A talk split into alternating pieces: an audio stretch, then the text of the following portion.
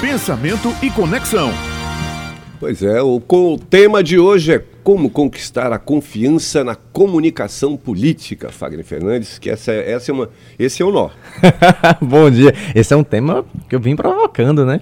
Também não poderia perder a oportunidade dos momentos políticos do nosso país, né?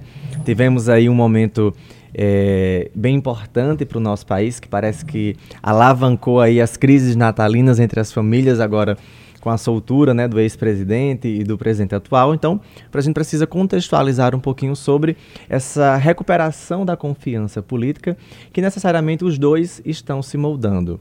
É, a confiança, eu entendo que ela é um valor, ela é valorativa Assim como você tem o amor como um valor, a liberdade, a honestidade, tudo são formas de você valorar alguma coisa. E eu entendo que a confiança também é um valor. E que cada um tem o seu, o seu valor de confiança dentro do seu grau de confiança, e isso vai sendo uma construção mesmo.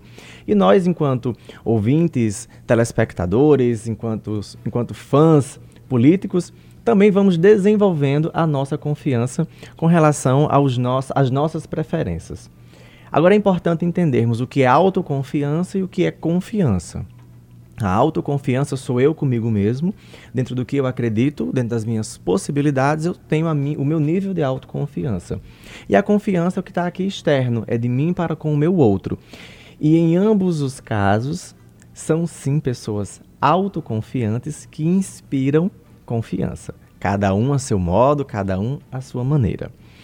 Então, a confiança ela vai sendo observada entre duas ou mais pessoas. E o que é interessante, Ivna, é o seguinte: é que nós costumamos fingir os problemas. Ou seja, a gente não dá a verdadeira percepção de que muitos dos problemas que acontecem são por não acreditar no que está sendo dito ou no que está acontecendo.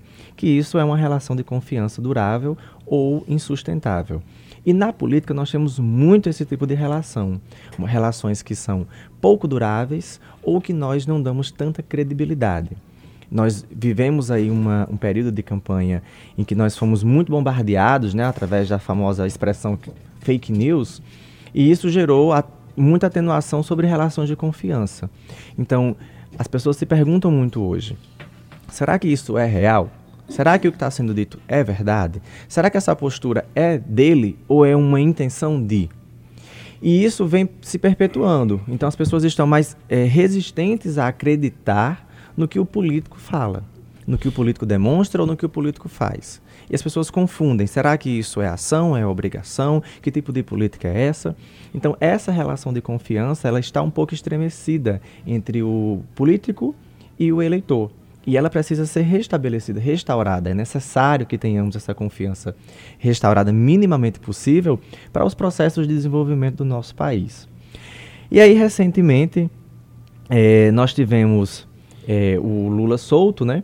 E eu tenho aqui um trechinho do áudio que eu acredito ser importante para vocês começarem a perceber o que é uma restituição dessa confiança a partir de um político, não vou dizer que é esse político, porque ele continua sendo político, após um, um período que ele se encontrou preso, ele, ele frisa bem esses 580 dias que ficou preso, e aí tem um trechinho de fala bem curto que eu trouxe só, só para vocês entenderem o que é um, um aspecto de confiança na política. Libera aí, Maurício, por favor porque acredita na luta que, junto comigo, eles fizeram nesse país e ajudaram a melhorar a vida desse povo.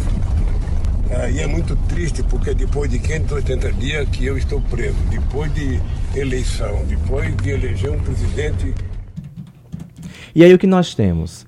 Ele sai do momento da prisão, ele passa por um momento de muita euforia e quando ele está dentro do seu veículo sendo conduzido, ele tem a oportunidade de fazer uma nova fala. A primeira grande fala, ele com os seus interlocutores internautas, digamos assim. E nesse primeiro trecho de fala que ele faz, ele traz a sua perspectiva de dor associada ao contexto político. Então, isso é uma recuperação da confiança política. Embora eu estivesse ausente, agora eu estou aqui. Então, isso é muito forte. Mesmo que existam inúmeras pregações por trás do contexto Lula, ele sai e ele já começa a restabelecer a confiança política. Eu estou aqui, eu não estava, por isso que aconteceu o que aconteceu. Agora eu estou e vamos lutar para. Ao mesmo passo, eu também tenho um Bolsonaro na Paraíba, visitando Campina Grande, e acontece um desfecho incrível. Bolsonaro ele vem me surpreendendo de forma positiva, quebrando protocolos, mostrando um Bolsonaro completamente diferente do que nós conhecíamos. Eu acredito que ele começou a mudar, o start inicial dele foi na ONU. E de lá para cá ele vem mudando, ele vem quebrando protocolos. Eu acho interessante alguns protocolos serem quebrados pela autoridade máxima. Isso traz um aspecto diferente e parece que ele está se dando bem.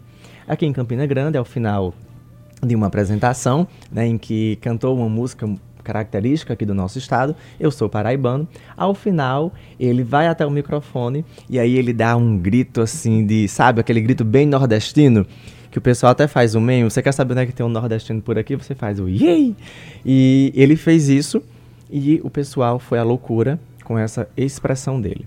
E aí nós temos um contexto de mudança. Será que nós temos um presidente que está buscando agora, através da comunicação mais corriqueira, mais comum, mais intimista, buscando confiança política?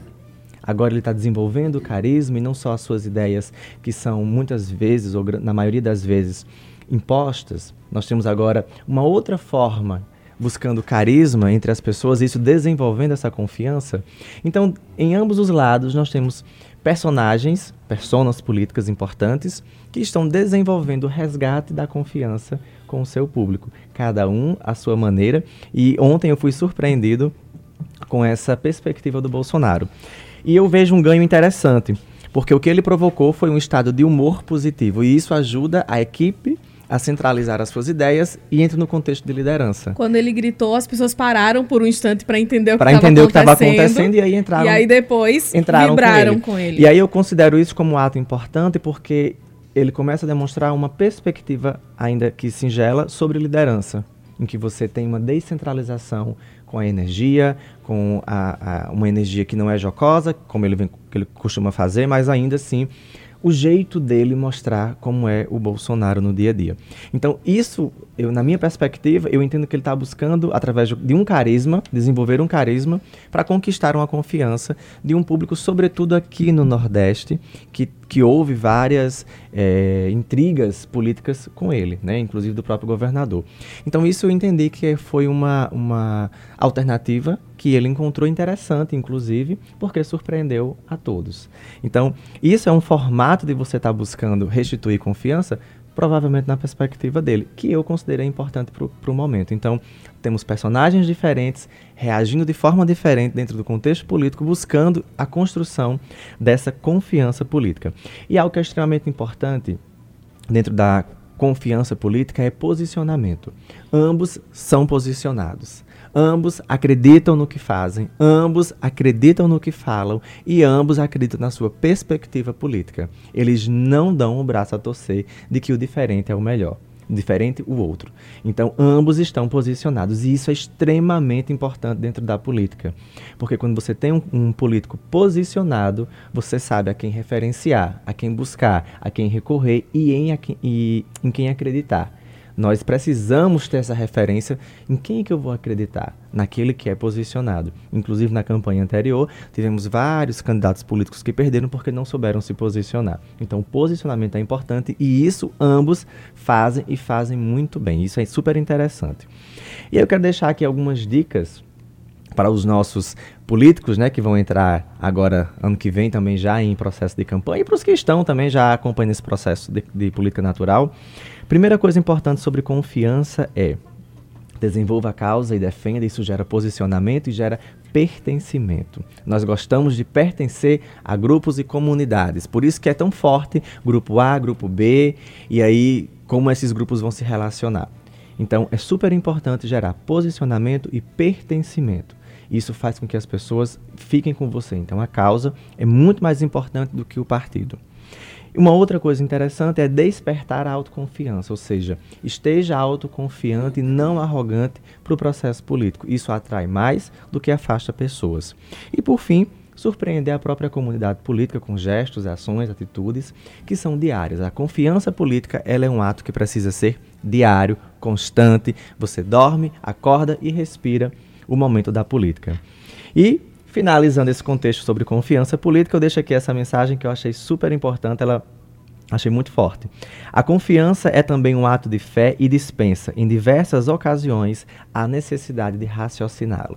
Então, a confiança é um gesto de fé e por isso muitas vezes as pessoas ficam cegas, surdas e mudas perante o seu contexto político. Temos um nível de confiança muito elevado.